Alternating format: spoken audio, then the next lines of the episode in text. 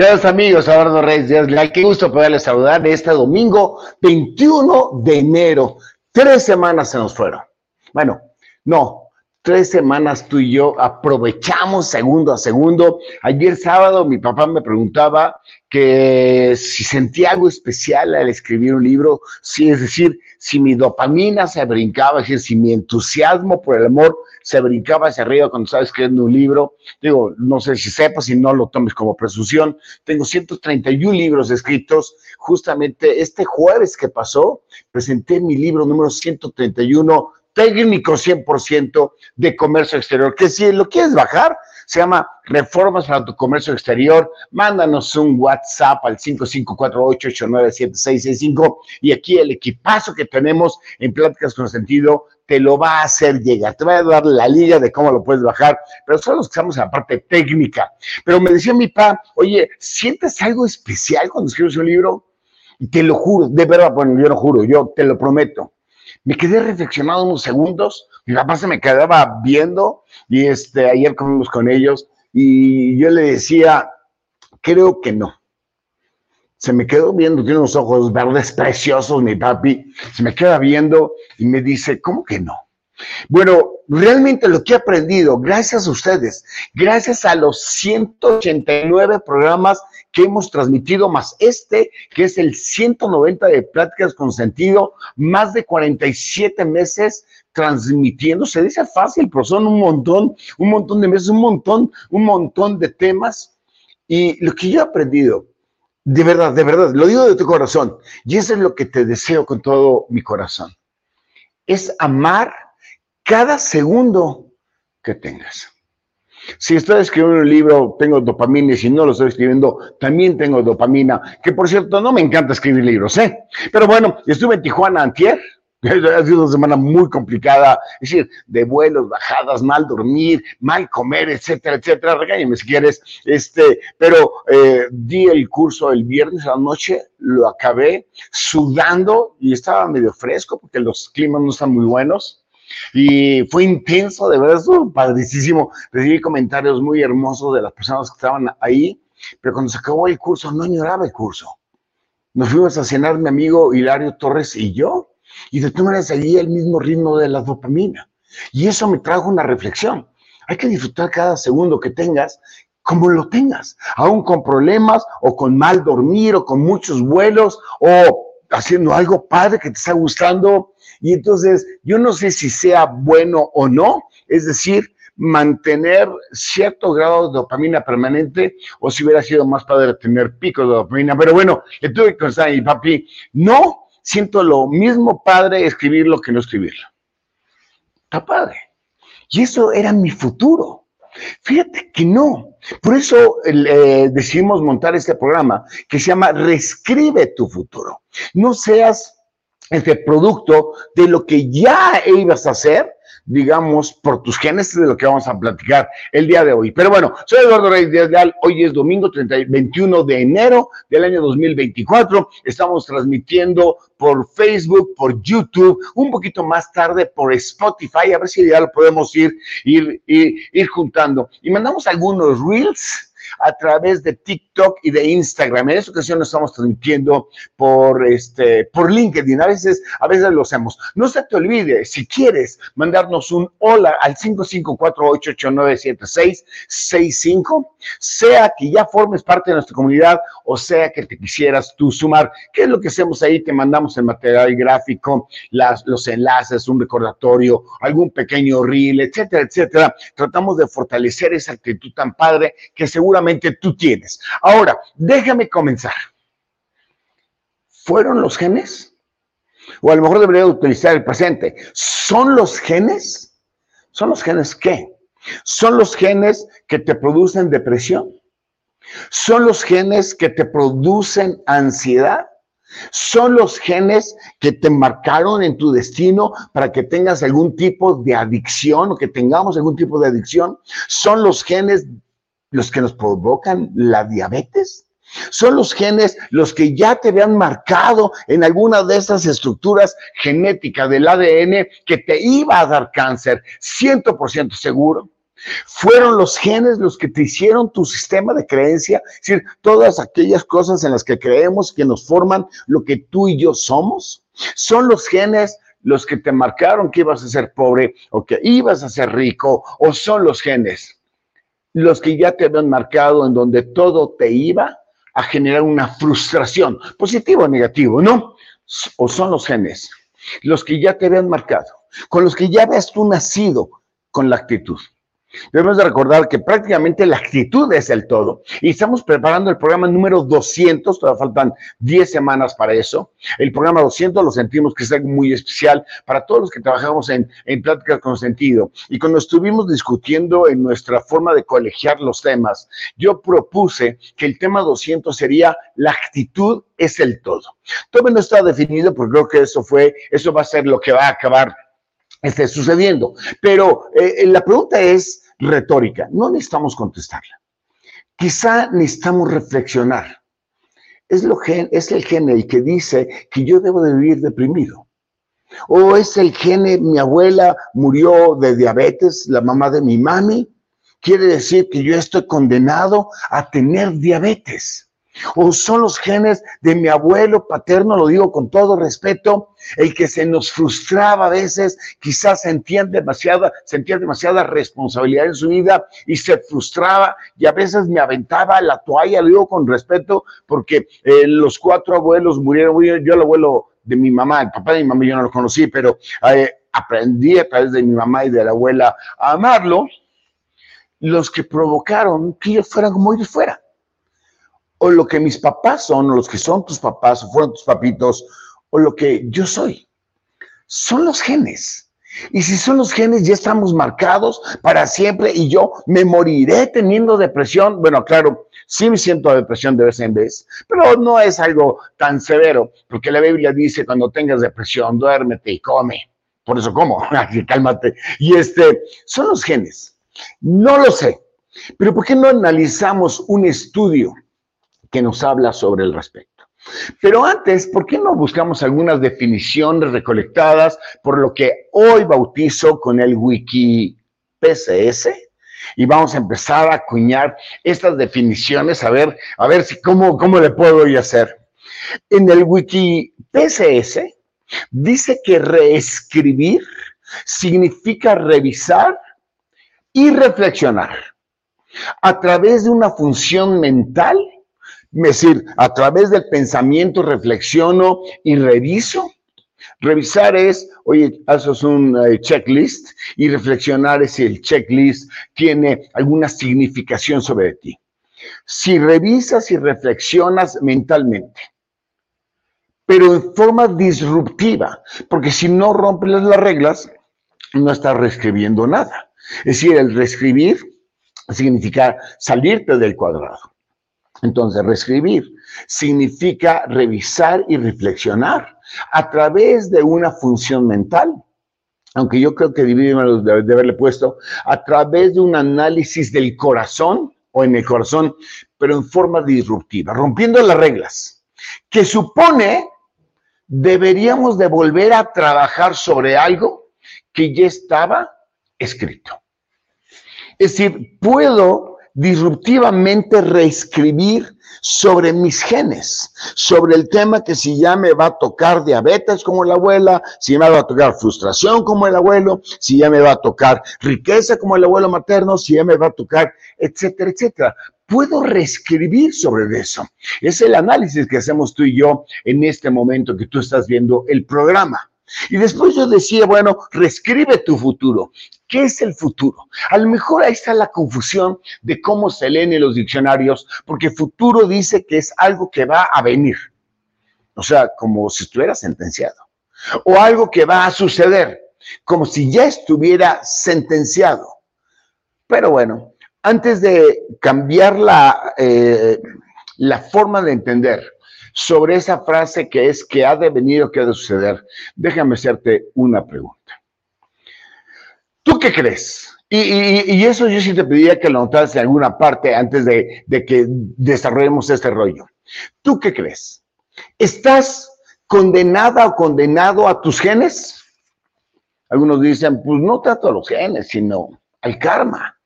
Otros me dijeron, pues no tanto al karma, que es lo que se te devuelve, sino lo que viví en el pasado. Estoy condenado a que si toda la vida he sido un fracasado y he ido de fracaso en fracaso y nada me sale, me decía una ex persona, no voy a decir mi hombre ni mujer, es que nada me sale. Estoy frustrada, porque no voy a decir si somos hombre o mujer, porque luego me escriben en el WhatsApp y me dicen, oye, me aventaste una pedrada. No hay pedradas, le juro que no hay pedradas porque aquí hemos tratado en pláticas con sentido de no juzgar, simplemente de reflexionar. Y no quiero que te pongas el saco, simplemente quiero que reflexiones. Y si hay algo que te pueda servir, bueno, utilízalo, aprovechalo, aliméntate de eso y avanza. ¿Estás condenado o condenado por tu pasado, por el karma o por los genes? ¿Qué piensas? A lo mejor en el papelito pusiste no, a lo mejor quizá, a lo mejor más o menos, a lo mejor no lo sé, a lo mejor sí, qué sé yo. Vamos a ver si esa respuesta es precisa. Ahora sí, regreso con la expresión de futuro. Futuro, decía, es algo que ha de suceder o de venir, como si estuviera ya, ya este, ya expuesto. Me pasaron un reel hace un ratito, no, no un reel, una, infografía de chiste, en donde un pollito va y le pregunta a la que lee las cartas, oye, ¿me puedes decir del futuro, de mi futuro? Y entonces la chava que está viendo la bola de cristal se espanta porque el futuro de ese pollito en mi vida era una cajita de Kentucky Fried Chicken. ¿Ya está escrito ese futuro? O sea, ¿ya te fregaste? Quiero aclarar una cosa. La Biblia sentencia muy claramente que tus días están contados. Probablemente entonces de ahí yo parto de decir, oye, me voy a morir cuando me tenga que morir. Está bien. Pero no dice que tú vas a sufrir lo que ya estaba escrito en alguna parte. Eso no lo dice la Biblia. Eso no te lo dice nadie. Entonces la expresión de ha de suceder o de ha de venir no significa que ya esté predispuesto. No, no, simplemente te dice, oye, lo que vaya a pasar es lo que está en el futuro. No lo sé si lo que tú reescribes o no escribes te va a pasar, es bueno, porque está en el futuro, es todo lo que eso significa, pero no significa que ya esté predispuesto. Cuando menos, no está predispuesto por causas externas a ti. Y ahí en esa expresión la, es decir, en esta sentencia que estamos tú manejando, la expresión ha de suceder o ha de venir no significa que ya esté predispuesto por causas externas a ti. Tiene una connotación súper profunda. Porque entonces quiere decir que te va a suceder lo que te va a suceder futuro, pero por causas internas a ti. Es decir, por ti por mí en mi caso y por el caso, en el caso de Alita, de Alita, etcétera, son por causas externas, no, sino por causas internas. Lo que estoy yo aquí tratando de decir es si tú escribes tu futuro. Si yo agarro el vaso de cristal y lo aviento contra la pared, claro que yo escribí el futuro. El vaso se iba a romper. Si yo agarro el carro a 500 kilómetros por hora, bueno, el carro no da esa velocidad, 500 kilómetros por hora, y cierro los ojos, pues claro que lo que va a suceder es que voy a chocar. Pero fueron causas externas a mí, claro que no. Oye, es que chocaste contra tu carro, chocaste contra un poste, pero no es lo que provocó eso.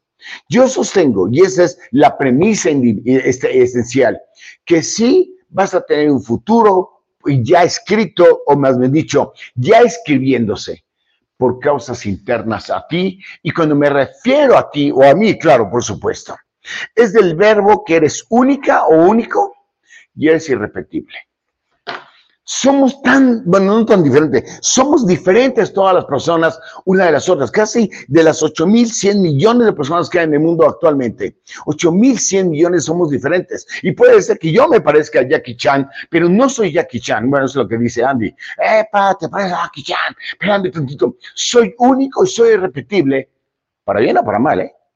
Y Andy es único y repetible, Goyito es único y repetible, eh, Alita es único y repetible, por supuesto, mi papi, mi mami, etcétera. Tú y yo somos únicos y repetibles. Y en esa unicidad es que vamos escribiendo el futuro. Son los genes. Mm, sí. Cuando lo mezclamos con tu carácter, con tus características. Sí. cuando lo mezclamos con los sucesos que te han pasado. Tú y yo somos lo que somos por lo que hemos vivido.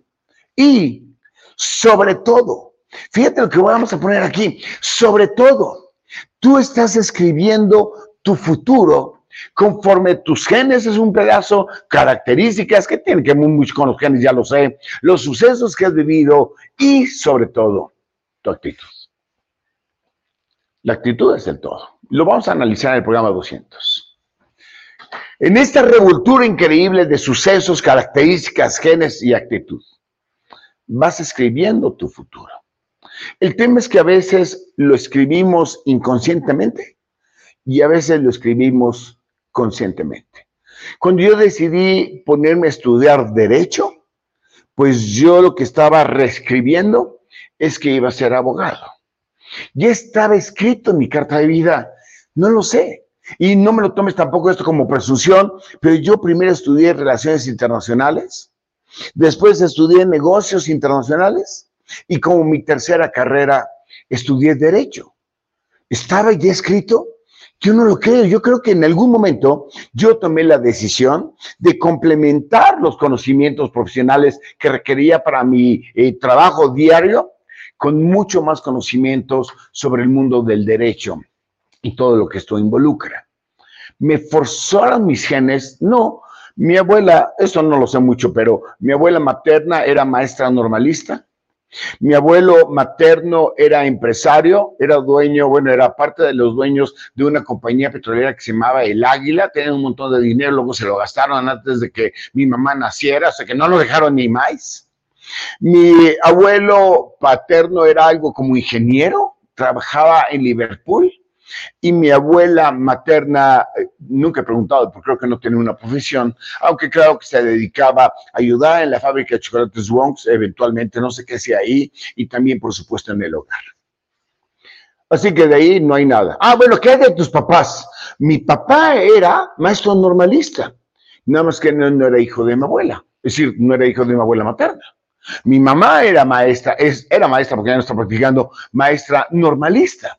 Ninguno de los dos pensaba en el derecho, ni en negocios internacionales, ni en relaciones internacionales. Y si yo buscara en mi árbol genealógico a más distancia, menos estudios. Entonces, ¿fue el gen que provocó que tu amigo Eduardo Reyes se convirtiera en abogado? No lo creo.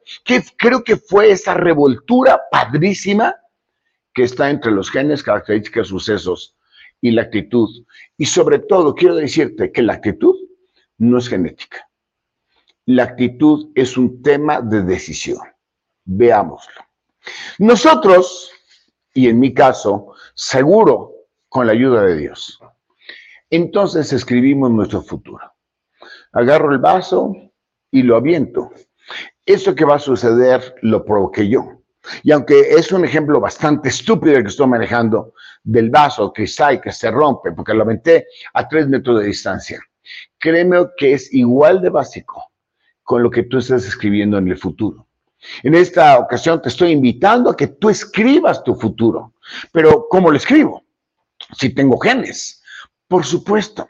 El estudio que quiero invocar hoy, un estudio que hace la Universidad de Stanford y que luego en un reanálisis lo hace la Universidad de Madrid, en un reanálisis lo hace la Universidad de Tokio y en un reanálisis, pero más complejo, lo hace la Universidad de Harvard en el mundo de la medicina.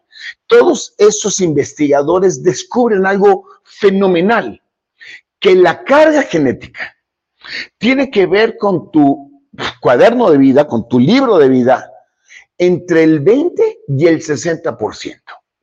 Y eso me llamaba la atención, me ponía a investigar un poco para esta plática con sentido. ¿Cómo que entre el 20 y el... No me puede ser más preciso, no me puede decir cuánto. Y decían todos los estudios, depende de cuánto tú los dejes. No te entiendo. Hay personas que no dejan que los genes sean los que marquen tu futuro, son los que estamos en el 20, 30%. Perdóname que me incluya, enójate conmigo, pero yo soy de esas personas. Y hay personas que se dejan llevar por la vida y hacen que su carga genética pese más del 50%. estudios maravillosos que hicieron sobre más de 10 mil personas, en donde vieron cómo era su comportamiento, vieron su carga genética y vieron los resultados. Y pueden ellos, todas esas universidades, concluir que las personas decidimos, y esa es la cosa más hermosa que me encontré en el estudio, decidimos cuánto quieres que pese tu carga genética. Y si esto es verdad, tú puedes reescribir tu futuro, pero tienes que escribir sobre lo que ya estaba escrito. Tienes que describir sobre lo que ya traes una carga genética que probablemente, y lo digo con mucho eh, respeto, es muy duro decir que ya estaba escrito que tenés una alta posibilidad de tener diabetes o cáncer o depresión o ansiedad o etcétera, etcétera, etcétera. Tú decides. Pero tú dices, bueno, ok, ok, tiempo, tranquilo, Eduardo. Si es el 20, 30, 40, 50, 60%, ¿qué cubre lo demás? Es decir, ¿qué cubre para poder llegar al 100% de acuerdo a todos los estudios de análisis, reanálisis e investigaciones que han hecho? Por una parte, los sucesos y tus contaminaciones, entre comillas. Los sucesos es lo que te sucede alrededor y el cómo permites que entre a tu ser. Es decir, cómo permites tú que una mentada de mamá afecte tus emociones. Es decir, nosotros tomamos la decisión de qué tanto queremos que nos contamine un algo. Y entonces, si yo no quiero que me contamine algo que sea tóxico, por supuesto, una es, oye, no te expongas a lo tóxico, no estés respirando este, los vapores que salen de una planta de amonio, por decir un ejemplo. Pero cuando yo no me refiero a lo físico físico, sino a lo emocional, es tú decides cómo recibes una mentada de mamá. Yo le decía a una persona de la oficina que platicaba esta semana, si te mienta la mamá un taxista, y eso ya lo hemos dicho alguna vez, que no conoces, ¿te importa? Esa persona me dijo, no, no me importa, la verdad no me importa. Pero si te la miento yo, ¿te importa? Sí, sí me importa. Y entonces no está la diferencia, porque el acto fue exactamente lo mismo. Ah, la diferencia es quién lo hizo. No, la diferencia es cómo lo tomas. Y eso es algo maravilloso. Así que entre el 80% y el 40% que nos resta, hay un pedazo de la contaminación emocional sobre los sucesos que tú y yo estamos teniendo.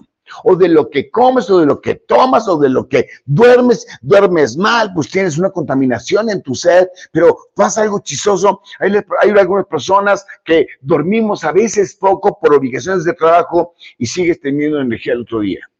Y hay otras personas que duermen una hora menos lo que tienen que dormir y andan de un humor de la pasada, de la patada. Eso tiene que ver con un tema de decisión. Me decían, no, es que yo soy así. Si no duermo ocho horas, estoy de malas. Quizá estás dando la entrada demasiado a los genes. Y no lo dudo que esa era tu carga genética. Pero quizá no estamos utilizando nuestro poder emocional para poder matar eso que ocasionalmente pueda tener. A mí me pasó, salí de Tijuana a las 12 de la noche del viernes para el sábado, llegué a México a las 5 de la mañana, pero un vuelo de 3 horas, ¿sabes cuánto dormí? Pues casi prácticamente no dormí nada. Ya regresé aquí a la casa de ustedes donde estoy transmitiendo, dormí un poquitito más, lo más que pude para poderme reponer. Pero eso no me va a detener, porque yo tomé la decisión que si eso ya iba a pasar, porque iba a pasar, yo tomé la decisión de volar en la noche del, viernes para el sábado, a fin de poder abrazar a mis hijos, ir a ver a mis papás, etcétera, etcétera, pues dejé, no dejé que me contaminara tanto. Pero esa contaminación, digamos, te afecta y probablemente sea entre el 80% y el 100%. Y digo probablemente porque hay un tercer elemento, que es el que marca la gran diferencia. Las personas que tienen carga genética que nos afecta al 20%. Y fíjate lo que voy a decir y que los sucesos y los contaminantes pesan otro 20%, dejándole una gran responsabilidad al 60% para tu reescritura, se llama actitud. ¿Qué es actitud? Es el color del cristal con el que tú decides mirar la vida, percibir los sucesos y gestionar esos sucesos. Por eso le damos tanta importancia a la actitud. Y la actitud, si bien es cierto, tiene un poquito de carga genética, tiene muchísimo más porcentaje de decisión, de la decisión de querer. Platicaba con una persona que me dice, puta, es que no me siento muy bien, creo que ni le he regado, creo que ABC, ABC, ABC. Le digo, ¿por qué no vas a ver un psicólogo, una psicóloga? Me dice, no, porque siempre dicen las mentiras. Perdóname tantito, a lo mejor lo que dicen ellos es que debes de querer para cambiar, porque si no quieres querer, de nada sirve lo que yo te diga. Necesitas querer, necesitas querer usar la actitud, necesitas querer bajar el porcentaje de lo que la carga genética te está afectando, necesitas querer bajar el porcentaje de lo que hacen los sucesos y las contaminaciones. Es la actitud, es decir, el color del cristal con el que tú quieres ver la vida, el cómo quieres tú gestionar las cuestiones. Yo diría, es la actitud la decisión de querer valorar lo que sí tienes y sobreponerlo, sobreescribirlo sobre lo que no tienes. 90% de las personas que viven con cierto grado de frustración es porque no están conformes con lo que son. Y a ese 90% de las personas yo digo, debes de estar conforme con lo que eres. Es que no soy conformista. Debes de estar conforme con lo que eres. Agradecer lo que eres y a partir de ahí reescribir tu futuro. Así que déjame darte algunas premisas. Premisas fundamentales número uno. Para reescribir una nueva novela, necesitas saber para qué estamos en esta vida. Creo que la premisa más importante, o lo, cuando menos a mí en mi ejemplo, no, ejemplo no, en mi caso, lo que más me importa, es haber determinado algún día que yo tenía un propósito en esta vida la concepción del por qué vivimos. Muchos dicen es que yo vine a ser feliz. Claro, cuando no eres feliz, pues estás frustrado. Cuando no tienes cargas de dopamina, pues estás frustrada. Y yo creo que, yo creo, eso lo digo con mucha sinceridad, que la felicidad es un efecto y no una causa. Es decir, depende de lo que tú decidas en tu vida el efecto, el romper el vaso, es el efecto de la causa de haberlo aventado. Pero bueno, muchas personas dicen, yo vengo a ser feliz, ¿ok? Y la pregunta es, ¿y cómo le estás haciendo? Ah, pues que la carga genética, ojalá que Dios quiera, me dé la felicidad. Ojalá que mis abuelos jamás hubieran sido borrachos, no en mi caso, ¿eh? o que nunca hubieran tenido diabetes, o no sé, entonces ya no tienes control de tu vida. Pero bueno, o dos, que tengas una misión. Y la misión es el deseo de utilizarte todo tú para un algo. Es la utilización de lo que somos. Es el poder decir, oye, si tienes tu capacidad de investigar un poco más y, compartir en pláticas con sentido, pues estoy compartiendo un poco de lo que yo soy y al momento de compartirlo me estoy yo mismo reescribiendo mi futuro porque sí quiero confesarte que cada vez que hablo, cada vez que aprendo algo, o el propósito, para mí el propósito es el todo, el construir una mejor versión de mí mismo todos los días. Y a mí me ha funcionado. Y con eso amo y trato de honrar a Dios. O bien, puedes pensar que es un accidente. Y entonces puedes hacer, dejar que la vida te lleve. Lo que la vida quiera, eso es lo que yo seré. Eso es una posibilidad. O bien, me trajeron a sufrir. La vida es sufrimiento, la vida es un constante problema, permanente problema. ¿Es genético o es concepción de la vida? Y te debo de recordar que si tú crees que veniste a sufrir, tu sistema retórico, algo que tenemos naturalmente en el tálamo, no tengo la idea de dónde está el tálamo, ni me importa, algo que tenemos en el tálamo, va a buscar a tu alrededor todo lo que confirme tu teoría todo lo que confirme. Es decir, si tú crees que vienes a sufrir, va a buscar en tu entorno todo lo que te haga sufrir. El agua está muy fría y no me puedo tomar. El, viernes se descompuso mi cosa esta y no podía cambiar. Ya ves, yo vine a sufrir. Y hubiera buscado mi sistema retórico, todo lo que confirmaría mi teoría. A lo dices, no sé, no sé por qué estamos aquí. Y lo peor del todo es que no voy a investigar porque no me importa. Bueno, puede ser. La premisa fundamental para hacer, poder reescribir nuestro futuro. Es, concibe y define por qué estás aquí. Y todo se vale, todo se vale. Premisa número dos. Somos lo que somos. Somos lo que somos, conforme a nuestra actitud.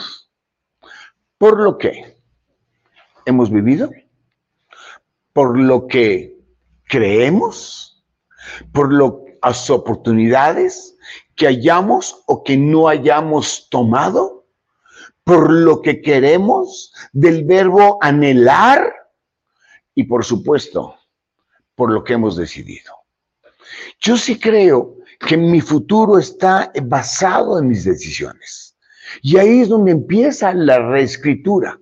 Cuando tomas la decisión de reescribir, cuando tomas la decisión de no darle demasiada importancia a la carga genética y decir, la carga genética en mí tiene el 20%, y si mi tatarabuelo era borracho, y si mi abuelo era borracho, y si mi padre era borracho, yo no tengo por qué ser borracho.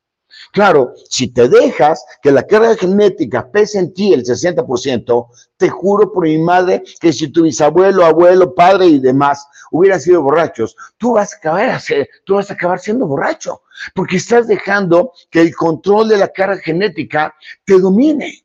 Pero cuando tú tomas la rienda de tu vida, y ese es el gran poder que tenemos. Yo le decía Andy, Andy, mi vida chulo y precioso, te amo con todo mi corazón. Tú eres el que decides qué haces con tu vida, qué tienes en tu vida, qué quieres ser en tu vida. Tú eres el que decides decidir sobre tu vida.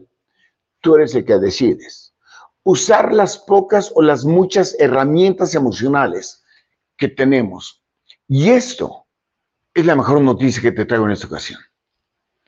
Tú decides si quieres reescribir o si quieres dejar la escritura que ya estaba dada a través de tus genes.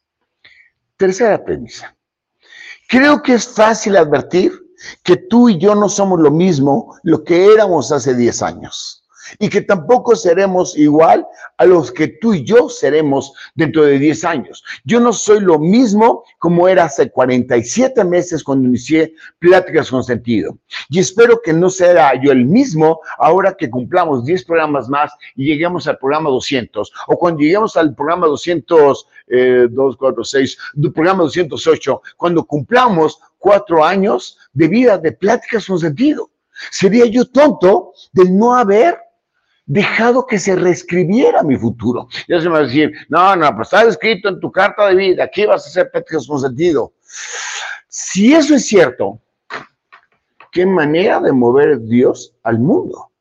Porque cuando empezamos pláticas con sentido, estábamos en COVID, o sea, Dios tenía que haber hecho un COVID que nos llevara a cuarentena y que le pidiera al pastor Rafael Murillo que un día que yo estaba sensible me hablara por teléfono para decirme, Guayo, si estás tú solo, quiero que sepas que toda la iglesia está contigo. Y es cuando yo le contesto a mi querido pastor Rafael Murillo, pastor, no estoy solo. Aquí estaba Guayito, ahorita ya no está Guayito, estaba Guayito, estaba Lita, estaba Mari, la chica que nos ayudaba. Y cuando cuelgo el teléfono agradecido con esa bondad de la llamada de compañía, me quedé pensando, ¿cuánta gente está sola en el mundo? Me metí a Google y encontré que eran 10 millones de personas las que en México están solas y no podía yo imaginar el sufrimiento que esas personas podían tener, que no podían salir ni siquiera al Oxxo. ¿Te imaginas todo lo que tuvo que mover Dios? Mis sentimientos, mis pensamientos, la llamada del pastor Murillo, que se haya acordado de mí, que hubiera habido cuarentena, que estuviéramos en, este, en el COVID y que nadie pudiera salir. ¿Para qué sucediera? Amén de toda la preparación que hubiera yo tenido antes, de libros que había escrito, de libros que había leído. Si ya está escrito, Dios movió demasiadas cosas para que fuera así. Pero yo sí creo en el libre albedrío. Y ese libre albedrío fue el que me obligó a tomar una decisión de comprometerme con algo que ni siquiera sabía que iba a ser en el mañana. Así que si tú y yo no somos los mismos que es de 10 años y no sabemos lo mismo, claro que podemos reescribir nuestro futuro. Y ahí es donde entran las oportunidades, que tomes o no. Dije que no a esto, dije que sí a esto. Y eso es lo que hace que yo transforme. Ahí es donde están las emociones de cómo las haya yo gestionado. La pérdida de mi querido Alfredo, cómo la gestionamos, cómo hacemos que eso nos fortalezca. La pérdida de mis abuelos, a uno no lo conocí, a los otros tres, lamentablemente los vi cuando habían muerto. A, la operación que tuvo mi papá hace un par de semanas ¿Cómo gestionas la emoción? ¿Y cuántos conocimientos tienes? Por supuesto que más conocimiento de la vida, más mejor, válgame la expresión, puedes reescribir tu futuro. Probablemente hoy no puedas saber qué voy a reescribir. Documentalo. Quiere hacerlo. Acepta que la carga genética tú decides si la quieres en el 20 o en el 60% en tu ser los problemas que están todos los días, en la calidad de los problemas y en la cantidad de los problemas, así como en el entendimiento del por qué tú y yo estamos aquí. Esos cinco elementos nos permiten reescribir o no reescribir tu mañana. ¿Hay alguna fórmula, Eduardo? Sí, hay una fórmula infalible. Si quieres decir, ok, voy a querer creer en ti, Eduardo, y que voy a, querer pensar que no hay un karma, que no hay una carga genética, que, aunque mi abuela era diabética, yo no voy a ser diabético. ¿Hay alguna fórmula infalible? La respuesta es sí. Número uno, gasta todo tu amor que tengas todos los días. Ese es el principio de todo. Gasta todo tu amor. Gasta tu amor en tu prójimo, gasta tu amor en la vida, gasta tu amor en ti, gasta tu amor en Dios. Gasta tu amor. Ale me está diciendo, oye, ¿y en mí qué? Mi vida chula, tú eres mi prójima. Segunda fórmula, trabaja en ti para ser la mejor persona. Tercera cosa, esfuérzate. Y déjame decirte lo que encontré yo en un libro, en un libro que decía, y además estamos sustentado, que el 95% de la vida se trata de esforzarse más. 95%. Hablaba con mi papá ayer, le digo, ¿cómo estás después de la operación? Me dice, me siento cansado, pero vamos a comer. Se esfuerza. Mi papá se esfuerza. La vida es esfuerzo. Esfuérzate, esfuérzate. Rompe tus problemas, rompe tus desafíos, rompe tus límites y construye el mejor de todos los hábitos. El pasado con misericordia, el presente con pasión, ama lo que estés haciendo y el futuro con esperanza. Y recuerda que los genes determinan tu vida en los rasgos físicos, son la base de tu carácter y de tu temperamento y son la base de algunos aspectos, pero solo primarios, que están listos para que tú los desarrolles. Pero no determinan lo que tú eres. Lo que tú eres lo determinas tú, salvo que te dejes que ellos te determinen, salvo que dejes que la carga genética sea el 60% de lo que tú eres pero combatamos y esforzámonos a bajar ese 60 al 20% y reduce la contaminación en otro 20% para que dejes tu actitud que obre en ti al 60%. Así que podemos concluir que somos quienes decidimos qué impacto queremos tener en nuestras vidas. Recuerda que el rango de los genes es del 20 al 60%. Tú decides en dónde quieres utilizarlo, pero fíjate, aun cuando tú permitieras que el gene te cargara al 60%, ¿qué es lo que dicen los estudios? Hay un 40% que lo marcas tú. Y eso hoy es innegable. Gracias, gracias de tu corazón. Permíteme este, bendecirte. Que Dios te bendiga y te guarde y que haga resplandecer su rostro sobre ti y te recuerde que tu pasado no determina tu futuro, solo puede hacerte más fuerte y mejor persona. Amén. Soy Eduardo Reyes Díaz Leal. Ahí está mi correo electrónico personal, rdl7 Ahí está el Twitter, bueno, el X. Sígueme en, Twitter, arroba rdl7. Y no se te olvide, mándanos un hola al 5548897665. No sabes lo que causas en cada una de las 17 personas que hacemos pláticas con sentido. Ahora, José Manuel Escalante, que está hasta el sur de la ciudad, déjame ver, aquí está, me manda a preguntar, ¿y cuál es la próxima plática?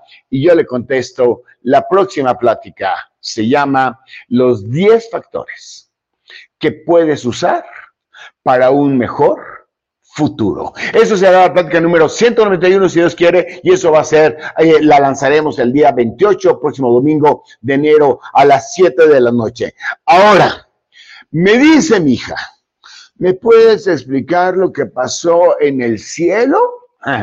Resulta que un par de chamacos se iban a casar. Se suben al mismo carro para ir a la boda. Y cuando iban a la boda, el par de chamacos que se estrellan, es decir, chocan, se estrellan, se accidentan y mueren. Y los dos chavos eran buenas personas, así que se van al cielo, tocan la puerta, obviamente sale San Pedro y le dice, sí, ¿quiénes son? Ah, pues que yo soy Margarita y yo soy Pedro, Margarita, Pedro. Ah, sí están aquí. Oye, pero te podemos hacer una pregunta, le dice Pedro a San Pedro. ¿Cuál es? ¿Nos podemos casar aquí en el cielo? Y entonces San Pedro dice, aguántame tantito. Se va a San Pedro y se tarda tres meses en regresar. Mientras que eso estaba pasando, los chavos estaban reflexionando, ay, ojalá que sí nos podamos casar porque te amo mi vida, esto que el otro. Y entonces la chava dice, oye, ¿y si no funcionara? ¿Y si no funcionamos juntos? ¿Crees que nos podamos divorciar? Dice, dice Pedro, bueno, pero entonces vas a preguntarle a San Pedro. Tres meses después regresa a San Pedro y le dice a Pedro chavos, sí, sí se pueden casar. Así que pásale, espérame, ¿te puedo hacer otra pregunta? Dice Margarita. ¿Cuál? Oye, ¿y si no funciona nos podemos divorciar? Se queda San Pedro viéndoles, chispa, espérame tantito. Si me tardé tres meses en buscar a ver si había un cura que los casara, ahorita, si me dices que los quiero divorciar, voy a tardar como ocho años buscando en el cielo a ver si hay un abogado que los quiera divorciar. Gracias, gracias. Que Dios te bendiga. Nos vemos en la próxima y disfruta esta semana.